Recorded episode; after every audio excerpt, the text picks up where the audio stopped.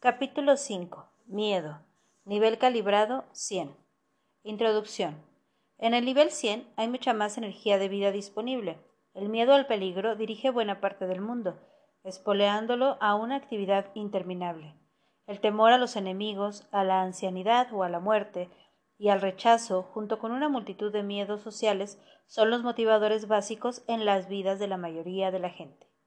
Desde el punto de vista de este nivel, el mundo parece peligroso, lleno de trampas y amenazas. El miedo es la herramienta oficial favorita de los agentes opresivos y totalitarios para ejercer el control.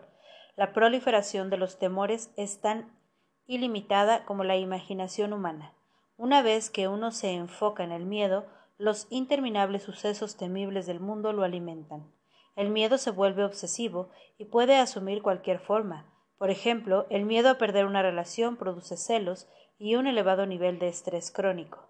El pensamiento temeroso puede inflarse hasta la paranoia o generar estructuras defensivas neuróticas y como es contagioso puede convertirse en una tendencia social predominante.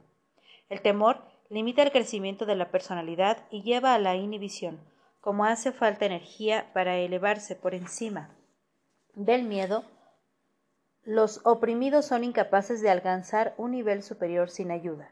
Así, los temerosos buscan líderes fuertes que parezcan haber conquistado su propio miedo y que los conduzcan fuera de su esclavitud. El miedo es una emoción pasajera, pero como estilo de vida permanente resulta limitante. El temor realista, por ejemplo, la preocupación, está al servicio de la supervivencia, en contraste con los temores irracionales que indican problemas psicológicos intrapsíquicos. El miedo socialmente útil es una concomitante normal y aceptado de toda vida humana. Su omnipresencia se expresa en casi todas las áreas de la vida, desde las puertas cerradas y las alarmas antiincendios hasta la salud y los hábitos alimenticios y toda la estructura económica de la sociedad. Además, los, medios de comunicación se enfocan en el miedo de forma recurrente, pues éste desempeña un papel importante en los asuntos humanos, especialmente en la supervivencia. Desde el punto de vista evolutivo, el miedo surgió como un requisito de la supervivencia animal que en el ser humano progresó mediante la capacidad cognitiva hacia expresiones que tienen significado, incluyendo su expresión abstracta. La capacidad de analizar y de abstraer la percepción del tiempo y su concepto del futuro nos proporciona una variedad interminable de condiciones reales o imaginarias en las que es posible proyectar el miedo. Así, una multiplicidad de temores se difunde interminablemente a través de los mecanismos de la imaginación y la fantasía. Mientras que la culpa, la vergüenza y la pena representan el pasado, el miedo es una anticipación enfocada en el futuro. Como los mecanismos básicos del miedo son de origen animal y son un prerequisito de la supervivencia, están inscritos en la fisiología y en la estructura misma del cerebro humano. El miedo también acaba produciendo temor a los síntomas emocionales y fisiológicos del propio miedo. Esos síntomas pueden generar capacidades adaptativas, pero cuando están fuera de control, su intensidad puede incrementarse hasta el pavor, el terror y el pánico paralizante. El miedo promueve precauciones que atañen a todos los aspectos de la vida cotidiana, y sus fluctuaciones operativas se aceptan como normales. El miedo, como modalidad de conducta prevaleciente es incómodo y acaba siendo un obstáculo que limita la capacidad de poner a prueba la realidad de las cosas, lo que produce una reducción del nivel de conciencia. Como nivel de conciencia predominante en el nivel de calibración 100, el miedo se convierte en una limitación y en un estado de expectativa habitual, prevaleciente y subjetivo, que seguidamente puede proyectarse en casi cualquier aspecto de la vida. Esto genera una sobreexcitación de los mecanismos cerebrales de supervivencia, produciendo un nivel de alerta más elevado en el sistema reticular activador, que libera las hormonas del estrés expresadas en el equilibrio adrenalina-cortisona, junto con otros neurotransmisores. Los temores asociados a las medidas protectoras favorecen la supervivencia. Sin embargo, los miedos irreales pueden incapacitar. Desde el punto de vista evolutivo, puede verse que en el comienzo de la vida humana el niño ya experimenta temor, lo que lo dejan caer o a la pérdida de la figura materna. El miedo sigue adelante a lo largo de la existencia y acaba con el miedo a la muerte misma, junto con el temor a lo desconocido. En la vida cotidiana hay una mirada de maniobras defensivas y de compensaciones que alivian el temor y hacen la vida tolerable e incluso placentera. Pero las sombras acechan los temores, inexplicables, incluyendo el miedo a los accidentes o a las catástrofes. La literatura de investigación indica que el alineamiento religioso espiritual con la fe es capaz de reducir los niveles generales de temor. La energía espiritual cambia la dominancia cerebral hacia un sistema de procesamiento más benigno mediante el cual las endorfinas y los niveles de serotonina y otros neurotransmisores reemplazan a las hormonas del estrés. El miedo patológico clínico. Los grados clínicos del temor se expresan como desórdenes de ansiedad, entre los que se incluyen las fobias, el trastorno de estrés postraumático, las inhibiciones o los mecanismos compensatorios excesivos, como la retirada, la dependencia o la adicción a sustancias. El uso extendido de los tranquilizantes o del alcohol atestiguan el problema de una ansiedad incómoda y excesiva, que también incluye factores genéticos y de otro orden, heredados tanto individual como grupalmente.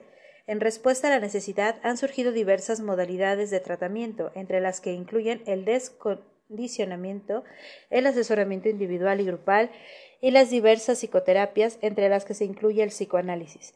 El temor mórbido también subyace a otras dificultades psicológicas, como los desórdenes obsesivo-compulsivos, la hipocondria y la histeria.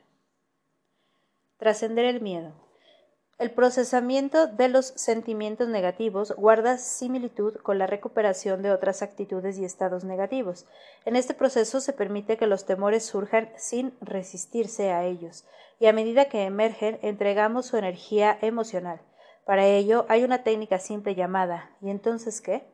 En este proceso, uno comienza con el temor y seguidamente se rinde a las posibles consecuencias de que tal temor ocurra en la realidad. Por ejemplo, tengo miedo de perder mi trabajo, ¿y entonces qué? Entonces no tendré dinero, ¿y entonces qué? Entonces me echarán de casa, ¿y entonces qué? Y entonces seremos indigentes, ¿y entonces qué? Entonces no tendremos dinero para comer y podríamos morir de hambre. ¿Y entonces qué? Entonces enfermaríamos y moriríamos, y así sucesivamente. A medida que vamos entregando las consecuencias de cada miedo, es algo que puede hacerse porque hay muchos que hacen exactamente esto. Esta serie de temores siempre acaba en el miedo a la muerte física. Curiosamente, la experiencia de cercanía con la muerte elimina todo temor de deceso. Eso también es una verdad que el autor ha experimentado en su vida. Casi todos los miedos sociales, psicológicos y físicos solo son elaboraciones inconscientes del miedo a la muerte, del cual surgen todos ellos.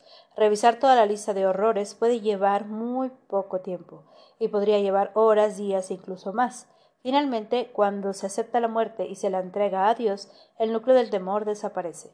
Evidentemente, esta curativa entrega final saca a luz nuestro concepto de la divinidad, y la entrega de nuestra vida física a Dios saca a la luz el último paquete de miedos relacionados con el destino, el temor a un Dios punitivo, a las descripciones antropomórficas y a las leyendas sobre la divinidad. Es conveniente recordar que si Dios no fuera misericordioso, probablemente ni siquiera estaríamos vivos el día de hoy. Hasta los sistemas de creencias primitivos que adoran a los dioses punitivos, celosos, vengativos e iracundos proveen soluciones para alcanzar la redención y la salvación. Dentro de los ámbitos más racionales y confrontables, estas, estas soluciones incluyen la absolución mediante la confesión, la penitencia, la aceptación de un Salvador, la adopción de un cambio de conducta importante, la oración, la súplica y básicamente rendir nuestra voluntad a Dios. Resulta útil darse cuenta de que momento a momento la totalidad de la vida se basa en la fe. Cualquiera que sea el nombre que le demos, incluso el ateo se aferra por fe al sistema de creencias que dice que las creencias son válidas y auténticas. La investigación de los niveles calibrados de conciencia ha verificado la validez de las principales religiones del mundo y de los sistemas de creencias espirituales. La paz puede ser la consecuencia de rendirse a las inevitables de la vida. El escéptico religioso espiritual puede mirar dentro y observar que la cualidad interna e irreductible de la vida es la capacidad de ser consciente, de darse cuenta y el sustrato de subjetividad. Sin conciencia, el individuo no sabría y ni siquiera sabría si sabe o no, de modo que la conciencia es una condición a priori de la existencia, independientemente del contenido de dicha existencia. Así, la propia conciencia puede aceptarse como una realidad obvia sin tener que elaborar que sea divina, como recomendaba Buda. Ser es una cosa, y evidentemente saber que uno es requiere una cualidad más trascendente. Todo miedo es producto de estar en la etapa evolutiva del ego y está asociado con la dimensión física. La vida que no es capaz de sentir sigue adelante mediante el diseño y los mecanismos de realización que operan en el campo atractor predominante. Un ejemplo de ello son las colonias de coral, pero con la conciencia evolutiva de la propia existencia surge un yo separado de la especie animal. Así, el miedo surge en consonancia con la capacidad de elegir y con la conciencia de las consecuencias. El temor se propaga en el individuo mediante la resistencia y recede mediante la aceptación, que podemos facilitar reestructurándolo para considerarlo como una base a nuestro favor. Una vez examinado y aparte de su contenido, se puede tener miedo del propio miedo, porque es una reacción desagradable a nivel fisiológico, emocional y experiencial. Esta es la base de la famosa cita del presidente Roosevelt. No tenemos nada que temer excepto el miedo mismo. Por lo tanto, a la hora de procesar el miedo, tenemos que aceptar sus aspectos físicos en lugar de resistirnos a ellos. De esta manera, las sensaciones acaban por sí mismas. Mariposas en el estómago, temblores musculares, sudor, pulso rápido. El miedo puede reducirse al ámbito estrictamente físico. A nivel clínico, es relativamente fácil trascender los miedos en estado de hipnosis. Una modalidad terapéutica aplicable consiste en enseñar autohipnosis al paciente, una técnica relativamente simple que puede aprenderse en una sesión. La autohipnosis también es una herramienta para la regresión y el recuerdo de vidas pasadas. El escepticismo dura hasta que la experiencia de una vida pasada empieza a desplegarse, permitiendo que el problema central se haga aparente lo que conlleva un gran alivio. Los temores pueden convertirse en predicciones y cálculos racionales que contribuyen a preservar la vida sin caer en la emocionalidad del miedo mismo. Finalmente, también existe la adicción a la excitación que acompaña al miedo y al imaginario melodrama asociado. La investigación de la conciencia revela que en el momento del nacimiento queda establecido el momento preciso de la muerte física, no el cómo, sino el cuándo. Calibra como verdad. Es conveniente darse cuenta de que el individuo es lineal y por lo tanto limitado, mientras que el ser es no lineal e ilimitado. También conviene darse cuenta de que la muerte física no es una posibilidad real, pues la vida solo puede cambiar de una dimensión a otra, pero no puede extinguirse. Lo que es lineal es el receptáculo de la vida, pero no su fuente, porque la vida y la fuente de la vida no son lineales y por lo tanto no están sujetas al tiempo ni a las dimensiones. Eliminar el miedo requiere subyugar la imaginación que tuvo su origen en la infancia, cuando la diferencia entre realidad y fantasía aún no estaba desarrollada. Las imágenes emocionales y atemorizantes están en la imaginación y no están sujetas a ninguna restricción. Posteriormente pueden ser elaboradas y dar lugar a supersticiones reforzadas por los cuentos de hadas y la influencia programante de los medios de comunicación. Por lo general, los dibujos animados de los niños contienen muchas imágenes y elaboraciones gráficas atemorizantes y a menudo son la fuente de los temores infantiles. Es importante señalar que las investigaciones indican que el cerebro de un niño no puede distinguir entre la violencia real y la televisada. A los adultos les gustan las películas de terror porque elaboran los temores desde la distancia segura del espectador. No obstante, esta capacidad imaginativa de la mente humana Puede usarse terapéuticamente en los programas de desensibilización mediante técnicas virtuales. El miedo tiende a autorreforzarse y supone una limitación para el desarrollo de las habilidades adaptativas. El temor al fracaso produce inhibición y anula el desarrollo de la confianza social. El miedo a la desaprobación de otros conduce a la retirada y a la precaución o a sentirse necesitado emocionalmente. La negación del miedo puede producir su aparente opuesto, una sobrecompensación en forma de envalentonamiento y conductas de riesgo innecesarias. El miedo y la evolución espiritual. Jesucristo dijo que el miedo es el último obstáculo en superarse. Desde el punto de vista de la investigación de la conciencia y de su evolución, todo temor es producto de la persistencia del ego y de su negativa a dejar su soberanía en manos de la voluntad de Dios. Rendirse activamente a la voluntad de Dios es algo que se elige, una decisión de la voluntad y, por tanto, dista mucho de la pasividad, la apatía y la resignación. Elegir conscientemente alinearnos con la verdad y la divinidad nos fortalece y cambia la identidad del yo al ser, incrementando la confianza, el coraje, la dignidad personal, en lugar de la autohumillación y la denigración. La rendición total produce paz, la rendición parcial o condicionada conlleva una duda persistente. A medida que vamos entregando progresivamente nuestro ego yo, este se disuelve y es reemplazado por el ser, que irradia desde la intemporalidad, borrando toda duda para siempre. Esta misma comprensión se produce en las personas que han vivido una experiencia de cercanía a la muerte y en aquellas con una conciencia avanzada que han vivido comprensiones transformadoras. La investigación de la conciencia confirma que la muerte no es una posibilidad.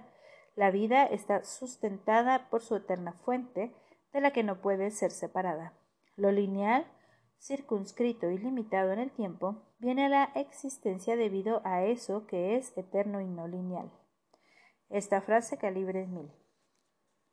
El miedo y la religión. El miedo surge cuando tomamos conciencia de las consecuencias que pueden tener en el futuro nuestras transgresiones, errores y lapsos morales, sean pasajeros o prolongados. Hay miedo al juicio divino y también a las descripciones antropomórficas de un Dios iracundo e incluso vengativo.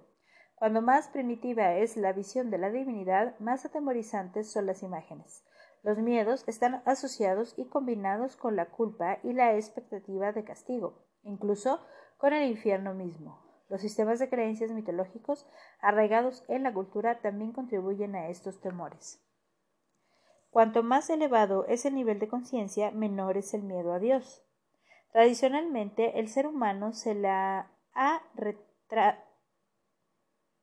se le ha retratado de manera ambigua. Por un lado, se le considera inocente debido a su ignorancia, no saben lo que hacen, y por otro, culpable a causa de los instintos animales del ego. La ignorancia es inherente a la estructura y a las limitaciones del ego mente dualista, que por su limitado desarrollo evolutivo es incapaz de discernir entre la esencia y la apariencia. El ser humano en el mundo, si no cuenta con un salvador, avatar o gran maestro, está en seria desventaja. A excepción del principio monoteísta, hasta las propias religiones tienden a estar en conflicto. Por tanto, el humano está en conflicto. Corre un riesgo a nivel operativo, y está asediado por tentaciones tanto internas como externas. Las religiones judeocristianas e islámica ofrecen como solución la salvación y la redención, mientras que el budismo y el hinduismo ponen el acento en la evolución espiritual para superar las limitaciones del ego lineal y llegar a niveles más elevados y no lineales de identificación espiritual. Como quiera que se contextualicen, las consecuencias del pecado, error, limitación, ignorancia son compensadas por la misericordia, el amor y la compasión divina. A partir de la investigación de la conciencia queda claro y puede confirmarse que el destino de un alma es consecuencia de sus propias elecciones y decisiones, más que de la venganza de una deidad iracunda como un corcho en el mar elevándose en función de su grado de flotabilidad natural o como una viruta de hierro moviéndose automáticamente dentro de un campo electromagnético universal. Cada espíritu determina su posición evolutiva dentro del contexto no lineal del campo de conciencia infinito. La justicia divina es innata y autónoma como consecuencia de la creación misma. Además, la omnipresencia generalizada de la totalidad incluye opciones de salvación que siempre están presentes. Por lo tanto, la justicia de Dios es perfecta, porque garantiza la perfecta libertad y la oportunidad de que evolucionen la conciencia y la comprensión espiritual. La frase anterior calibra en 945. En cambio, las descripciones antropomórficas de Dios calibran en 75. Las dualidades del miedo. El miedo es un mecanismo de supervivencia básico e intrínseco en la evolución del ego desde las primeras formas de vida animal. Existe un miedo realista y a corto plazo que contrasta con el miedo como nivel de conciencia dominante y prevaleciente. Los miedos comienzan en el niño en una época temprana y proliferan a lo largo de la vida a menos que sean contrarrestados por un sentimiento general de seguridad. Sentirnos, sentirnos adecuados en nuestra respuesta en la vida requiere que superemos los temores irracionales, surgidos como resultado de los numerosos posicionamientos del ego. Las dualidades del miedo. Atracción. La excitación del peligro. Aversión. Mantener la serenidad. Atracción. Pánico. Reacción exagerada. Aversión. Autocontrol. Atracción. Dramatizar. Aversión, tratar con calma. Atracción, enfatizar. Aversión, desinflar. Atracción, pedir atención y ayuda. Aversión, ser autosuficiente. Atracción, sobrevivir. Aversión, confiar en Dios. Atracción, proteger. Aversión, perder, pérdida. Atracción, control. Aversión, rendición. Atracción, emocionalismo. Aversión, pensar con claridad. Atracción, exagerar. Aversión, minimizar. Atracción, imaginar. Aversión, conservar la lógica. Atracción, proyectar en el futuro. Aversión, vivir en el ahora. Atracción, proliferación de la imaginación. Aversión, supresión de la imaginación. Atracción, ver enemigos. Atracción, aversión, ver seguridad. Atracción, resistirse, defenderse, evitar. Aversión, aceptar. Atracción. Elaborar e incrementar las percepciones. Aversión. Reducir las percepciones. Atracción. Albergar emociones o problemas. Aversión. Resolverlos. Atracción. Justificar. Aversión. Ver con realismo. Atracción. Proyectar la causa. Aversión. Hacerse responsable. Atracción. Muerte. Aversión. Ver que la vida es eterna. Atracción. Enfocarse en el cuerpo. Aversión, enfocarse en el espíritu. Atracción, ver la vida como algo físico. Aversión, ver lo espiritual como la realidad. Atracción, pérdida de juventud, dinero. Aversión, ver que la fuente de la felicidad es innata. Atracción, perder el amor de los demás. Aversión, ver el ser como la fuente de amor. Atracción, depender de uno mismo. Aversión, confiar en Dios en el ser.